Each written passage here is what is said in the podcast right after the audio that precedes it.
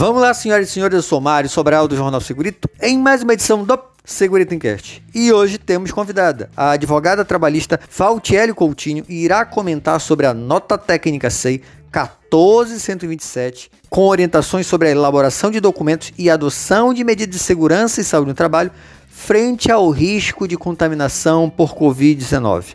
É logo depois da vinheta. Segurito, segurito, segurito, segurito, segurito, segurito, segurito. Encast. Oi, sou Valtelli Coutinho, advogada trabalhista com formação técnica em segurança e saúde do trabalho. E hoje, a convite de Mário Sobral, de quem sou muito fã, vou falar para vocês sobre a nota técnica 14127 de 2021, que vem tratando dos protocolos, orientações e determinações em relação a SST e COVID. Essa portaria, ela esclarece que a testagem para COVID, ela não é compulsória ou obrigatória, mas se entende como um protocolo preventivo, seja para a testagem em massa, individual, para suspeitas ou confirmativas, de forma preventiva ou de adequação. Apesar disso, o PCMSO ele não é a única medida de gestão de saúde que deve ser seguida, né? É no que dispõe a NR7, é bem fundamentada e nós temos alguns requisitos a serem cumpridos. O importante aqui é que ali no rol de exames da NR7 nós não temos específico o exame da testagem de Covid, né? Mas isso não quer dizer que o operador da segurança saúde do trabalho, o médico do trabalho, o pessoal do SESMIT não tenha condições ou possa vir a fazer um adendo, uma atualização do PCMCO da organização, incluindo esses protocolos de prevenção e testagem no programa tá? Não é obrigatório, mas se o fizer, é um ponto favorável, tanto para a empresa quanto benefício para o empregado. Então, é muito importante nós cuidarmos da saúde do trabalhador.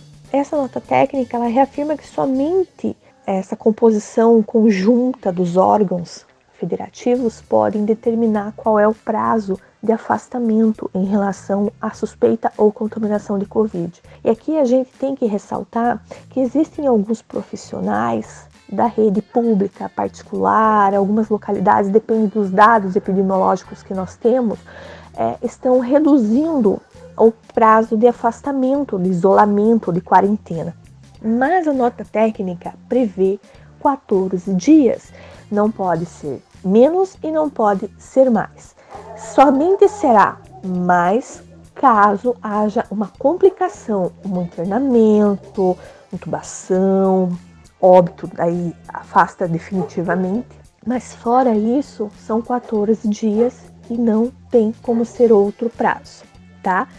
Aqui nós temos uma ressalva ao artigo 7 da Lei 14128 de 2021, que é a tal famosa Lei da Compensação, ali os sete primeiros dias de suspeita ou de afastamento com relação ao Covid, você pode ficar é, isolado, né? Você liga para o teu chefe, para o teu patrão, para o empregador e diz: meu amigo, estou com sintomas. Ele não tem obrigação de apresentar atestado durante esses sete dias. A partir do oitavo dia, sim, ali, a partir do oitavo dia, ele tem a necessidade de comprovar o afastamento por contaminação. Caso não o faça, infelizmente poderá sofrer as sanções de descontos de verba salarial, tá? O COVID-19 ele pode ser considerado uma doença ocupacional, porém hoje, a partir de 1 de abril de 2021, com a, a efetiva validade dessa nota técnica 14127 de 2021, não há mais a possibilidade de somente com a testagem positiva o médico abrir a CAT para o funcionário contaminado. Hoje ele tem que com a ajuda dos prepostos da empresa, do técnico de segurança do trabalho, do enfermeiro, enfim, de um grupo ou ele mesmo, unicamente, fazer uma análise do ambiente de trabalho, da atividade laboral, dos dados da localidade, dos protocolos, dos dados da epidemia naquela localidade, para daí sim fazer a emissão da CAT. Lembrando que tivemos recentemente a obrigação de abrir a CAT pelo e-social. Tivemos essa alteração aí nos últimos dias, né? Fique atento. Então, a partir desse momento, a CAT só pode ser aberta, ou seja, a comunicação do acidente de trabalho só pode ser aberta se houver uma análise geral de todos os requisitos previstos na nota técnica ok? E todas essas anotações têm de ser feitas no prontuário do trabalhador e daí constar nos protocolos da empresa, do PCMSO e encaminhado para a perícia médica federal, tá bom?